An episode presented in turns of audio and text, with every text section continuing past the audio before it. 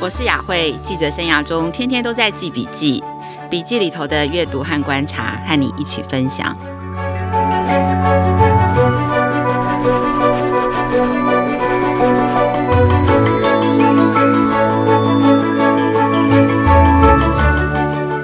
大家好，我是亲子天下的总编辑陈雅慧，欢迎今天大家再度来到总编辑的教育笔记。今天的总编辑教育笔记，我想要跟大家分享的一个主题呢，呃，是跟选科系有一点关系。到底该选文科、理科，还是应该跨领域呢？那选择这样子科系背后的思考，应该要去比较务实的考量出路，还是应该呃，这已经是一个过时的想法呢？OK，为什么今天会想要选择来跟大家分享这个议题哦？主要是因为四月份的这个季节哦，是台湾这个申请入学、准备面试的季节。那今天想要跟大家分享三则和大学科系选择相关的国际新闻。这三则新闻呢，分别是呃日本、澳洲和美国，都是最近的一些发展。然后呢，我想要从这些国际教育新闻的发展来聊一聊关于到底该选择文科或是理科这个呃生涯探索的老问题哦。我想哦，我们自己也很希望我们的学生或是我们的小孩在生涯选择的时候可以选其所爱哦。但是在这个 COVID-19 过去的这个时代，其实这个疫情哦，它让很多世界的经济局势都有了很大的改变，同时对人类的思考也有了很大的震撼。所以各国政府在人才的培育上，好像都变得很务实。接下来就跟大家分享三则国际教育新闻。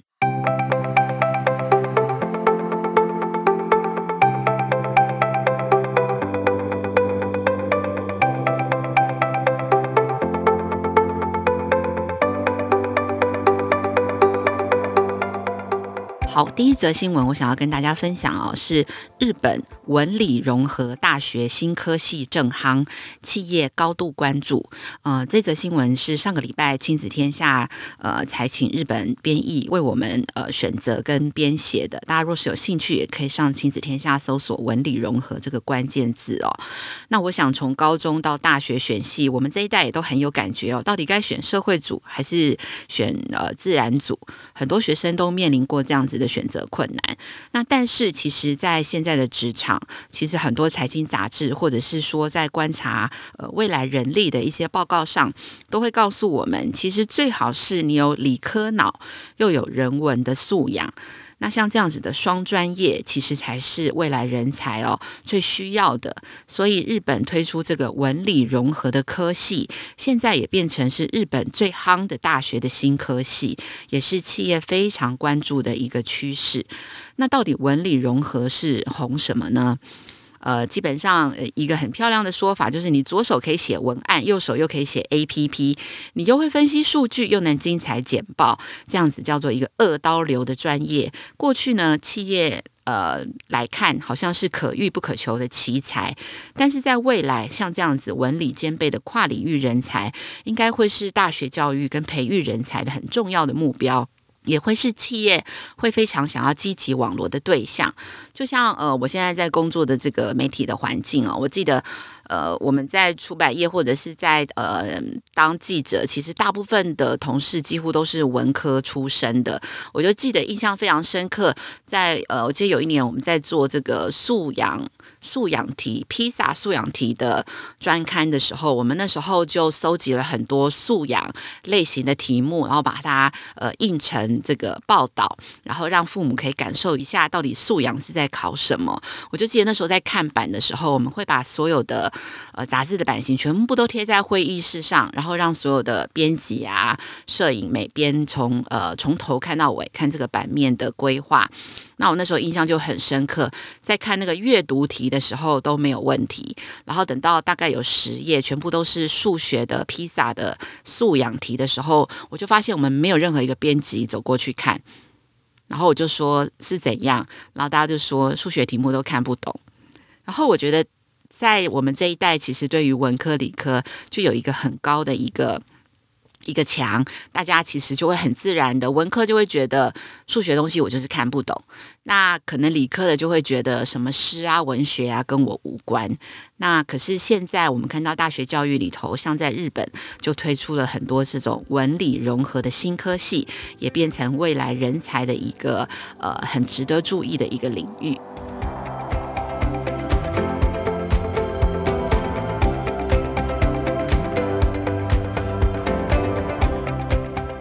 OK，那第二则新闻想要跟大家分享的是，呃，其实澳洲的大学从今年开始学费会大幅的调整。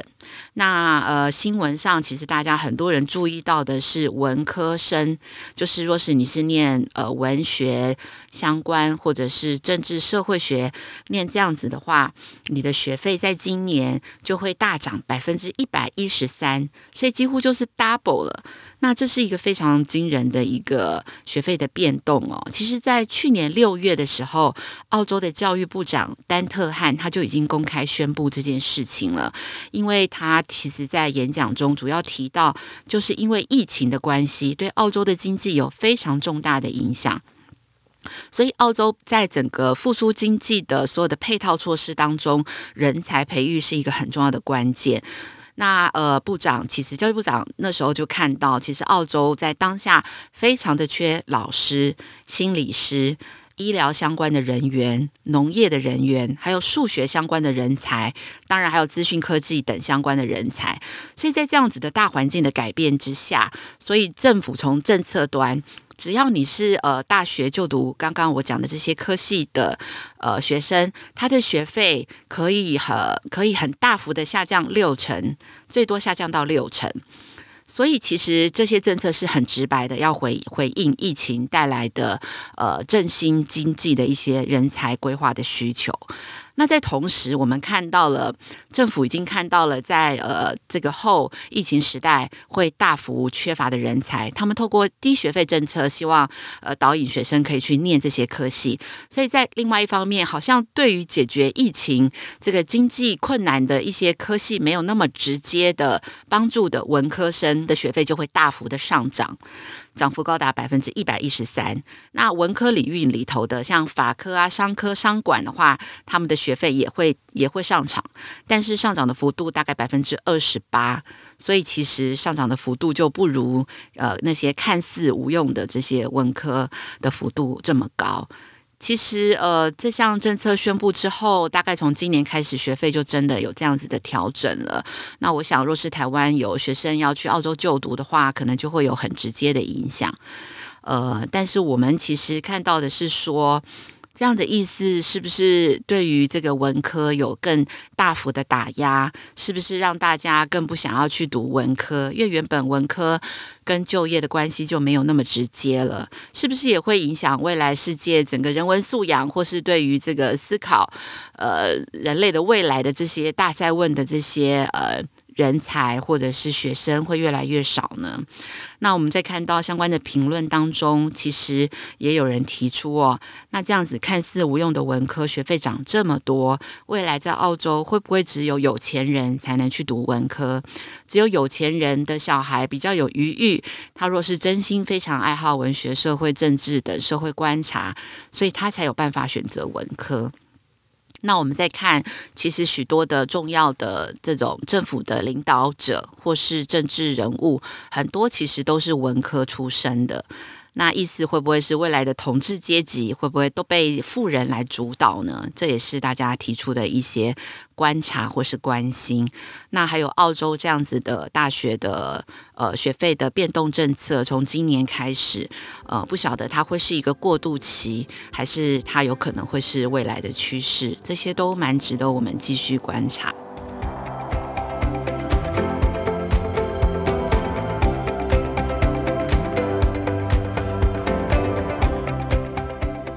第三则教育新闻，呃，也跟这个趋势有一些相关的，呃，是美国在今年呃二月底的时候，呃，刚刚通过美国的众议院通过了一项提案，这个提案是整合了劳工部跟教育部，也是跟疫情相关，也就是在疫情之后必须要复苏经济跟刺激经济，以及呃回应企业对于人才的需求，那。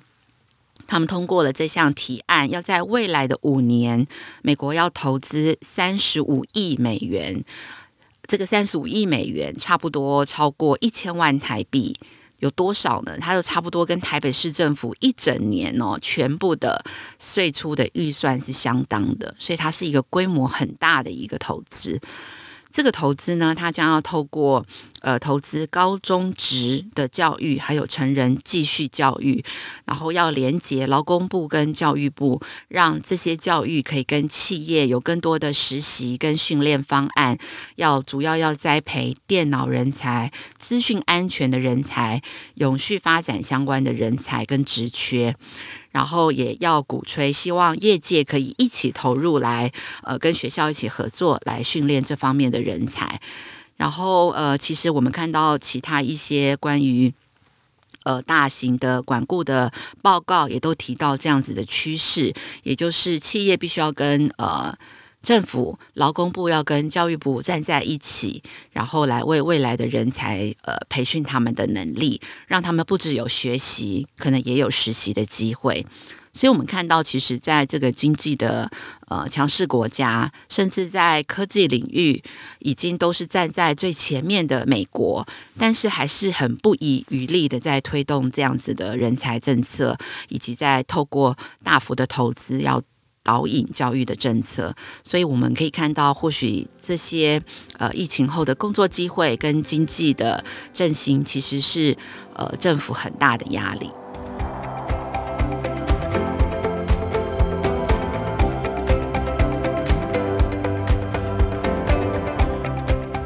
OK，以上三个新闻，一个是日本的呃大学里头的文理科系融合这样子的一个趋势。第二个是澳洲的呃大涨文科的学费，第三个是美国投入大幅的教育预算，要让劳工跟呃教育部可以一起来培训人才。那在自己的解读上，我觉得真的是看到在务实的经济的考虑下，我们看到现在具体有出路或是有需求的科系，在这个时代变得很迫切。那但是呢，其实我们现在在职场上，我们也看到现在科系的划分，还有时代的变化，其实真的也很难规划跟估计。嗯，就像我们现在在这个新闻媒体的领域，或者在出版的领域，其实我们也非常需要呃会写城市的记者，或者是会解读数据，然后可以用数据来说新闻的数据记者。其实现在在很多大学的科系里头，或是美国的新闻科系里头，都有这种 data journalism 这样子的一个新的专业。所以它到底是文科还是理科，其实很难去划分。那我之前其实也上过这个。AI 学校的课程，然后在学习的过程中，我们的老师也一直跟我们讲说，其实非常非常需要文科生，就是在 AI 这个领域当中，因为 AI 非常的强大，它可以帮你做很多事情，但是需要下指令的人，需要会问问题的人，那会问问题跟下指令的人，其实常常都是呃有有这种文科背景，有人文素养，他知道人需要什么，他知他知道世界需要什么。所以，呃，我自己在看，反而我觉得，呃，我们应该更抛开文科跟理科的界限。当我们在教育孩子或是养育孩子的时候，我们。不要让他觉得你念文科只能做文科的事，你念理科只能做理科的事。更重要的也是不要让孩子觉得他怕数学，以后就永远不可能进入理科，或者是说他的作文不好，不喜欢读小说，他就永远不可能进入文科。因为呃，未来的文科会有什么样的新工作，未来的理科会有什么样的新工作，其实我们都不知道。反而是界限模糊、非黑即白的这种跨领域，可能才是我们未来会最需要的人才。因为我们需要的是可以把这些知识用出来，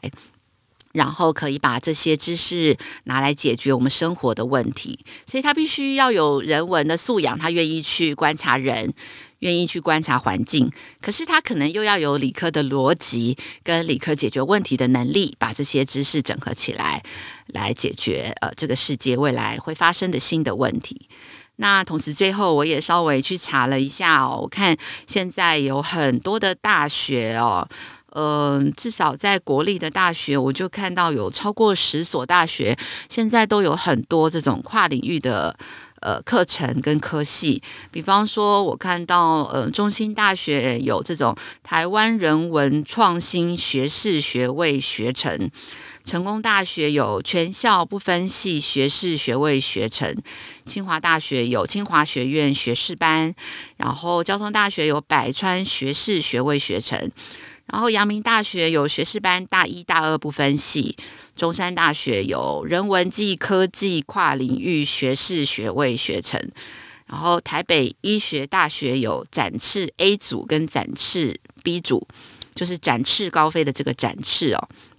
我在想，我们真的若是只看科系哦，你可能真的不太懂他们在念什么。所以我觉得我们这些呃，身为现在长辈的人哦，不管我们是父母，或者是我们是老师，或者我们是招募人才的主管，其实我们都应该要对这些要有更宽广的一些嗯胸襟吧，然后去认识到底呃他们会什么，喜欢什么。然后，呃，我们在建议孩子在选择科系的时候，也应该要更鼓励他们，呃，不要被这些科系啊、领域啊给框架住，而是真正去看一下他们在学什么，自己喜欢什么。那我想。因为真的人生这么长，世界变化这么快，就在去年的此时，我们也无法预料真的会有这个疫情的发生哦。那在明年的此时又会发生什么事情，我们也很难估计哦。现在大学进入大一，你选的是一个可能最夯的科系，可是等到你大四毕业以后，他还有没有这样子的需求呢？其实我们也不知道。好，那呃，今天的分享就到这边，非常谢谢大家今天收听总编辑的教育笔记，我是雅慧。